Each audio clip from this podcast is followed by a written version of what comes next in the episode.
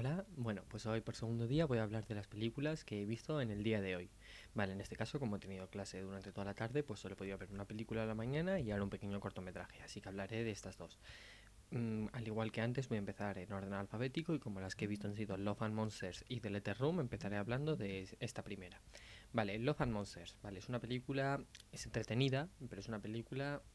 muy preparada para adolescentes. O sea, si tienes 14, 15 años y te gusta la aventura y compañía, entonces esta película te va a encantar. Si eres como yo y tienes pues más de 20 años y te gusta un cine un poquito más serio, pues probablemente esta película no te guste tanto. Pero sin embargo tampoco se puede criticar tanto a la película porque la película como tal cumple su objetivo y está bien es cierto que cuenta una misma historia que ya se ha contado más veces, porque al final sería básicamente lo mismo que lo que viene a ser un apocalipsis zombie. Sí que es verdad que a diferencia de zombies hay monstruos, pero la historia es la misma. Gente encerrada que tiene que salir y buscarse la vida. Es una buena película, está bien contada, es entretenida, pero tampoco podemos decir que es una película candidata al Oscar porque como tal no lo es. Lo único a lo que opta puede ser eso, los efectos especiales. Eh, hablando de los efectos especiales, sí que tengo que decir que el CGI se nota que tiene un gran presupuesto, una buena inversión, los monstruos están bastante bien hechos, aunque es verdad que cuando ves las interacciones entre monstruos y personas puede llegar a flojear un poquito. No,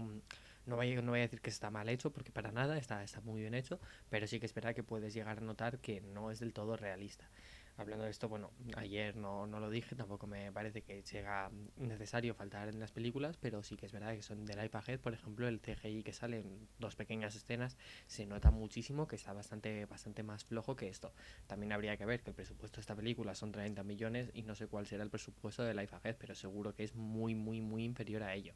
Entonces también hay que considerar todo esto a la hora de valorar una película.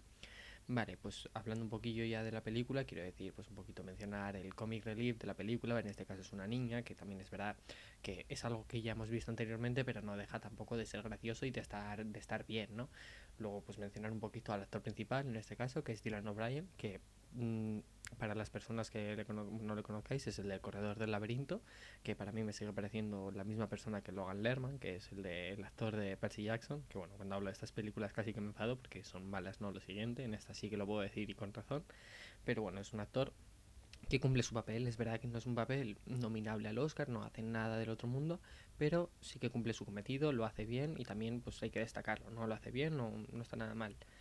Y bueno, si me meto ya un poquito más en el tema de lo que trata la película, pues como os decía, es trata de monstruos, pues que tienen que salir de los búnkeres y tal, y pues se enfrentan a monstruos. Y lo que sí que viene diciendo desde el principio de la película es que hubo como una especie de mutación y tal, y que, pues debido a la radiación y tal, y que entonces los animales, solo ciertos animales, pues, pues los escarabajos y tal, pues mutaron y se convirtieron en monstruos. Lo que también es cierto que si nos pondríamos en una película más seria, pues habría que ver que no tiene ningún sentido que muten de repente unos animales sí y otros no, porque ya veremos en la película que tanto los humanos como por ejemplo los perros y tal siguen exactamente igual. Que sí que es verdad que esto se hace por conveniencia del guion y que la película aún así funciona igualmente porque no es algo necesario darle más explicaciones a este, a este sentido, ya que lo que nosotros estamos buscando, bueno, lo que nosotros, lo que ellos están buscando es hacer una película sobre cómo ese, este hombre sobrevive con estos monstruos, o que también perfectamente los podríamos llamar zombies. Pero bueno, algo así que podría mm, también destacar en la película, pues para, ya, como ya os digo, es una película que es especialmente para adolescentes y eso podemos ver con una de las frases que se suelta en la película, que es directamente un no te conformes, ni siquiera en el fin del mundo. Pues es una frase que, eso te estoy diciendo, 14, 15 años, una película entretenida y que estas frases pues que te llegan a gustar. Y es una película que está bien, está entretenida, te puede gustar, te puede entretener. Pero como ya digo, no es una película que pueda optar al Oscar, vamos, ni de lejos. Pero tampoco diría que es una mala película. Yo le pondría alrededor de un 6 porque es una película que por lo menos entretiene. Yo la he estado viendo mientras hacía algunos ejercicios y tal de estadística y compañía y aún así pues no, no me ha disgustado para nada. Y ahora ya sí, voy a hablar un poquito de The Letter Room, que esto es uno de los cortos que sí que está nominado a Mejor Corto. Es un cortometraje de ficción y esta sí que me ha gustado. Tiene una duración bastante elevada para ser un cortometraje, que son unos 30 minutos, que comparado con el resto de los cortos está ahí ahí, pero si lo comparamos con los cortos de animación, por ejemplo, es muy elevado, ya que los cortos de animación van a durar menos de 10 minutos generalmente. Es un cortometraje que en realidad está, va siendo muy muy lento, o sea, lo vamos viendo lento, pero aún así tampoco es como que digas es aburrido, porque con esta lentitud con la que te están tratando el tema, sí que lo vas viendo bien, vale. Voy a decir un poquito de qué tratas, también sin hacer ningún spoiler, que es, bueno, el Ether Room yo creo que ya el propio nombre también indica un poquito, eh, es de un guarda de una prisión que se encarga de la correspondencia de los prisioneros. Y tampoco quiero decir un poquito más de lo que trata porque ya con ello incidiría en los spoilers, porque al ser solo 30 minutos lo que hay, pues a nada que diga un poquito más, ya estoy contando prácticamente todo el cortometraje. Entonces, bueno, pues como es el primer cortometraje del que hablo en este canal, pues me gustaría hacer un pequeño, una pequeña pausa para hablar de Madre, de Rodrigo Sorogoyen, que para mí es el mejor cortometraje de los que he visto y son menos de 15 minutos y si tenéis la oportunidad y estáis viendo esto, pues de verdad podéis verlo porque merece muchísimo la pena. De hecho, si no me equivoco, yo en el momento en el que me lo vi estaba en abierto, creo que en Telemadrid o algo así y supongo que todavía seguirá estando ahí en internet. Luego, ¿qué más podría decir sobre este mm, cortometraje? Pues que la trama es interesante,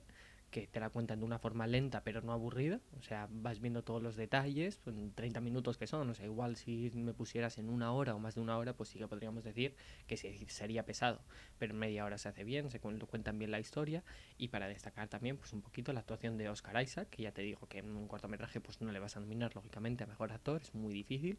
pero sí que sí que lo hace sí que lo hace honestamente bien, o sea, eh, como te estoy diciendo es una película lenta, entonces lo que estás intentando hacer es destacar esos detalles. Y Oscar Isaac cumple muy bien su cometido haciendo pues su papel, cumpliendo los detalles de una forma que se puedan ver en esta película de solo 30 minutos. Y yo creo que con esto acabaría el vídeo de hoy, pero bueno, tengo uno de mis pocos seguidores que no para de insistirme en que hable de la Liga de la Justicia y todavía, bueno, no he tenido la oportunidad de verla, pero vosotros si queréis ya podéis verla, ha salido hoy la Liga de la Justicia de Zack Snyder, para los que no sepáis que por qué hay otra película de la Liga de la, Justicia si ya salió hace años, bueno, pues resulta que cuando eh, Zack Snyder estaba haciendo esta película le surgieron ciertos problemas personales y no pudo seguir, con lo cual Joss Whedon tomó el relevo y hizo esta, esta película.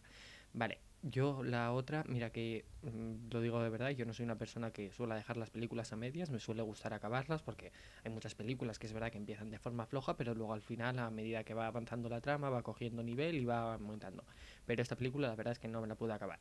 O sea, no, no me gustó realmente y mm, de hecho soy fan de los superhéroes, o sea, no me consideraría tampoco un fanático, pero sí me gustan, he visto las pelis de Marvel, también he visto algunas tantas de DC, he visto las series de DC y me entretienen, me gustan, pero la película esta era realmente floja. Pero sí que creo que me veré la nueva película de, bueno, es la misma película, pero la versión de Zack Snyder, por el hecho de como ya creo que he hablado de eh, David Fincher diciendo que era un director que peleaba por sus películas, que quería que él quería que las películas fueran de una misma manera, pues yo creo que Zack Snyder podríamos decir lo mismo de él. O sea, Zack Snyder vio la película que Joss Whedon había hecho y no le gustaba porque él tenía una visión completamente diferente de la película. Pues aún años más tarde él ha peleado para poder hacer su propia película de la forma en la que él quería, eh, rodando alguna que otra escena más, teniendo que cambiar algunas con las escenas eliminadas y compañía. Entonces yo creo que es una película a la que si os gusta este estilo de los superhéroes y compañía, pues que a lo mejor habría que darle una oportunidad. Ya os digo, Zack Snyder, si no lo conocéis, pues es el mítico también director, entre ellas de 300 y compañía, y por lo que me han comentado de, de esta película, también pues que utiliza un poquito lo que viene a ser eh, la cámara lenta, que es muy característico suyo. Y yo creo que por hoy ya he acabado. Mañana a ver si con suerte he visto un par de películas más y os subo un nuevo vídeo. Y bueno, pues nada, agur, eta pasa.